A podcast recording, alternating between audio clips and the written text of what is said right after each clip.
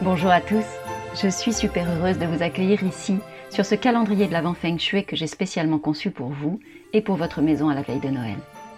Je suis Valérie Fayolle, experte en Feng Shui de l'habitat, et du 1er au 25 décembre, je vais vous partager chaque jour un nouveau conseil, court, simple, efficace, pour que votre foyer soit un espace de bien-être, un espace d'énergie et de lumière. Tous ces ingrédients dont on a tant besoin pour accueillir Noël sereinement et joyeusement dans nos foyers. Un conseil feng shui par jour jusqu'à Noël. Aujourd'hui, je vais vous parler de cadeaux. Dans une semaine, c'est Noël et peut-être que vous êtes en train de courir en quête de cadeaux de dernière minute, en vous répétant bien sûr que c'est la dernière fois que vous vous laissez surprendre et que l'année prochaine vous serez prêt bien avant l'heure. Ces cadeaux sont souvent une source de stress.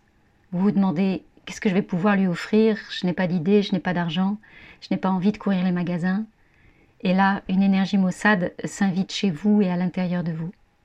Tout ça est assez paradoxal quand on y pense. Faire un cadeau devrait toujours être une source de plaisir et de joie.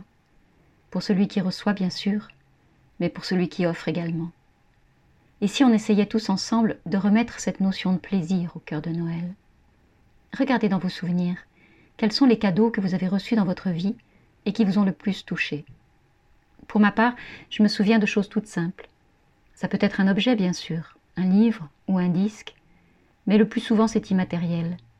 Un regard, un mot, une présence, une fleur ou un lever de soleil, un coquillage.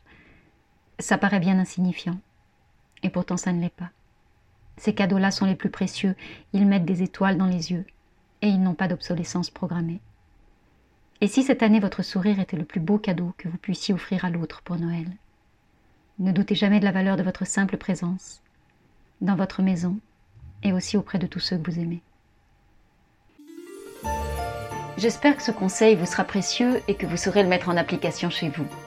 Je vous donne rendez-vous demain pour découvrir un nouveau conseil Feng Shui spécial Noël.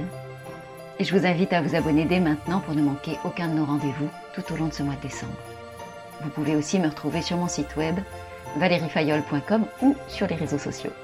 Moi je vous dis à demain D'ici là, prenez soin de vous et prenez soin de votre maison.